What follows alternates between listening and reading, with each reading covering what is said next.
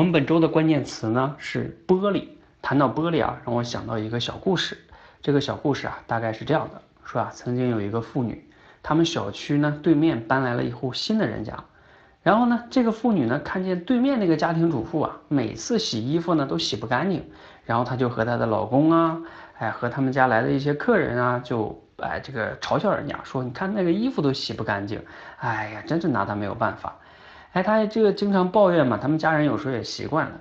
后来呢，他有一个好朋友啊来他们家做客，他又跟人家抱怨对面那家妇人洗不干净衣服。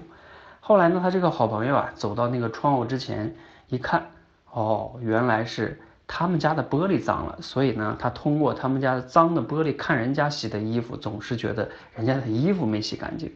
后来呢，他这个朋友啊拿一个抹布把他们家的玻璃给擦了一下，他就发发现哦，原来是自己的问题，他自己的脸啊就红了。那这个小故事呢，告诉我们什么呢？就当啊我们遇到一个问题的时候，我们不要总是去想是不是别人的问题，应该反思自己的问题。这个道理呢，大家都懂哈。